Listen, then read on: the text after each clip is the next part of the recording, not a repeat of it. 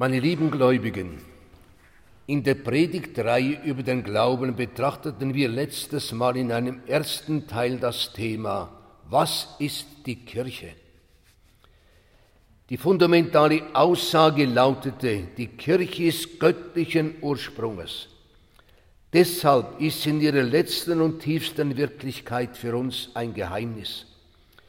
Aber es sind über die Kirche so herrliche, bildhafte Aussagen gemacht worden, die wir mit unserem Verstande zu erfassen vermögen. Eine der treffendsten und schönsten Aussagen über die Kirche lautet, dass sie der geheimnisvolle Leib Christi ist. Papst Pius XII. erklärt in der Enzyklika Mystici Corporis, bei einer Wesenserklärung dieser wahren Kirche Christi welche die heilige katholische apostolische römische Kirche ist, kann nichts Vornehmeres und Vorzüglicheres, nichts Göttlicheres erfunden werden als jener Ausdruck, womit sie als der geheimnisvolle Leib Christi bezeichnet wird. Im zwölften Kapitel des ersten Korintherbriefes verwendet der heilige Apostel Paulus dieses Bild. Er lehrt, dass die Kirche die Gemeinschaft der Christusgläubigen der Leib Christi ist und dass Christus das Haupt des Leibes ist. Wie ein Leib viele verschiedene Glieder hat, so gibt es auch in der Kirche verschiedene Ämter und Gnadengaben. Darauf braucht niemand eifersüchtig zu sein, weil jedes Glied auf seine Weise eine bestimmte Aufgabe zu erfüllen hat zum Aufbau des geheimnisvollen Leibes Christi, der bis zum Ende der Zeiten wachsen und sich entfalten muss. Zu diesem Bilde des Leibes gehört notwendig dazu, dass er ein einziger ist. Ein Leib, der lebt, kann nur eines sein, einheitlich und unteilbar. Es gibt nichts Unsinnigeres als einen zerteilten Leib. Wenn ein Glied vom Leibe getrennt wird, so stirbt es ab, denn es kann ohne Verbindung mit dem Leibe nicht weiterleben. Wenn schon ein natürlicher Leib nicht zerteilt sein kann, um wie viel weniger dann der Leib Christi, der geistig und der sakramentalen Ordnung angehört. Von daher lässt sich die Entrüstung des heiligen Paulus beim Entstehen eines Schismas das heißt einer Spaltung oder auch nur einer Parteibildung innerhalb einer Gemeinde leicht verstehen. Er fragt die verschiedenen Gruppierungen in Korinth, welche eine Partei des Paulus, eine des Apollon, eine des Petrus und eine des Christus haben. Wörtlich, ist denn Christus geteilt? Ist denn Paulus für euch gekreuzigt? Oder seid ihr auf den Namen des Paulus getauft? Ich beschwöre euch im Namen unseres Herrn Jesus Christus, dass ihr alle das Gleiche sind und dass unter euch keine Spaltungen seien. Ein Schisma, sagt der heilige Augustinus, heißt Christi Leib in Stücke reißen. Leider erleben wir das auch heute, nicht nur bei den sogenannten Progressiven, selbst bei sogenannten Traditionalisten hat es in den vergangenen Jahren Abspaltungen gegeben, Gruppierungen, die sich ihre eigene Kirche bauen. Wir dürfen den Leib Christi nicht in Stücke reißen. Eine weitere treffende Aussage über die Kirche ist das Bild von der Kirche als der Braut Christi. Bereits Johannes der Täufer hat dies angedeutet. Wenn Christus kommt, sagt er, ist Brautzeit und ich bin der Freund des Bräutigams. Ich stehe neben ihm und höre ihn und bin schon glücklich, wenn ich seine Stimme höre.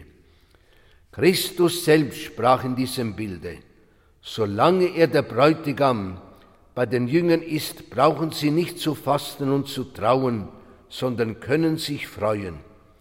Es kommt aber die Zeit, da wird der Bräutigam weggenommen werden. Dann werden sie trauen und fasten. Die Einsamkeit wird für die Braut lange und bitter sein. denn niemand kann sagen, wann der Bräutigam zurückkommt. Und das große Mahl, das der Vater für die Hochzeit seines Sohnes bereitet, wird nicht hier auf Erden, sondern erst in der Ewigkeit verkostet werden. Der heilige Paulus bezeichnet die Kirche als Braut Christi. Christus liebt seine Kirche, wie ein Bräutigam seine Braut liebt. Der heilige Paulus sieht die Hochzeit Christi mit der Kirche am Kreuze vollzogen. Denn der Bräutigam der Kirche ist zugleich ihr Erlöser, der sich für sie hingeopfert hat. Im Epheserbrief schreibt er, dass Christus sich für sie hingegeben hat, um sie heilig zu machen, sie reinigend durch das Bad des Wassers im Wort, um sich so die Kirche strahlend zur Seite zu stellen, ohne Flecken und Runzel oder etwas dergleichen, sondern heilig und makellos. Das sind wunderschöne Worte über die Kirche. Manchmal wechselt das Bild der Braut mit dem Bild der Mutter.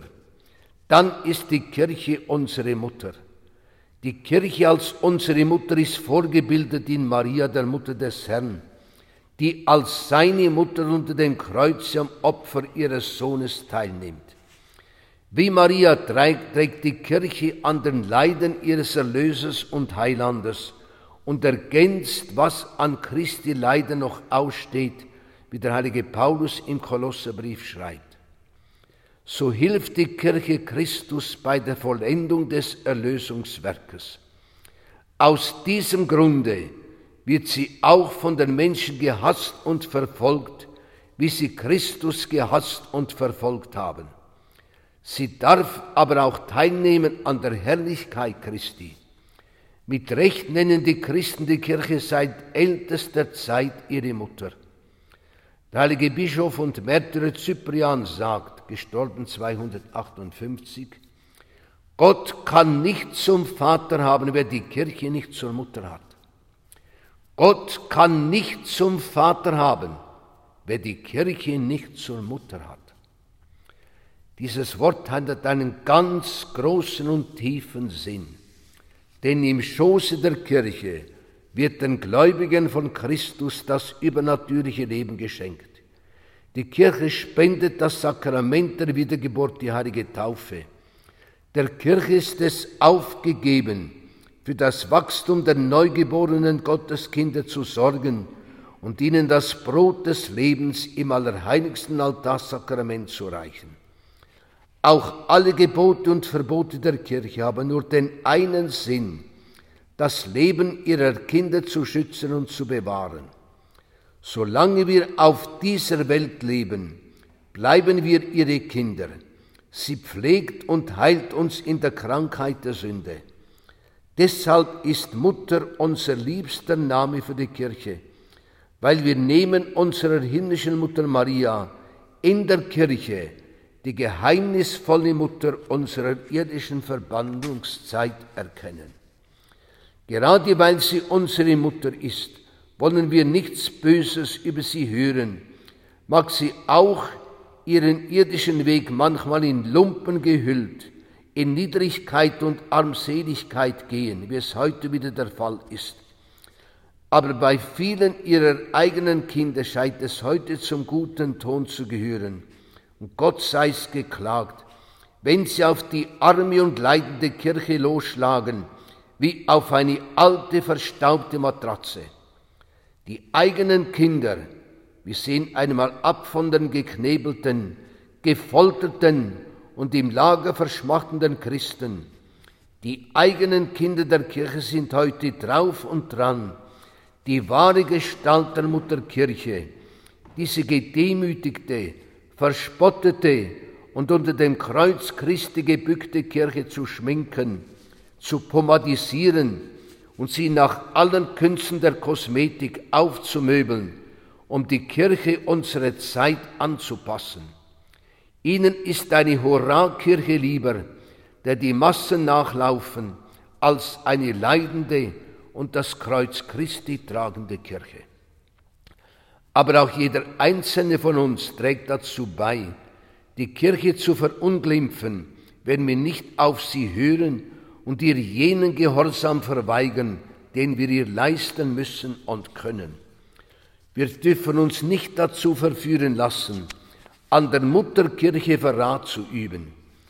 Es kommt vor, dass man sich ein Glaubensgebäude nach eigenem Gutdünken konstruiert, das nicht mehr auf dem Felsen Petri aufruht, sondern auf nacktem Oppositionsgeist und Eigensinn, auf Geltungssucht, mangelnder Gehorsamsbereitschaft und pharisäischer Selbstgerechtigkeit. Nur der Demütige wird die Kirche zur Mutter haben.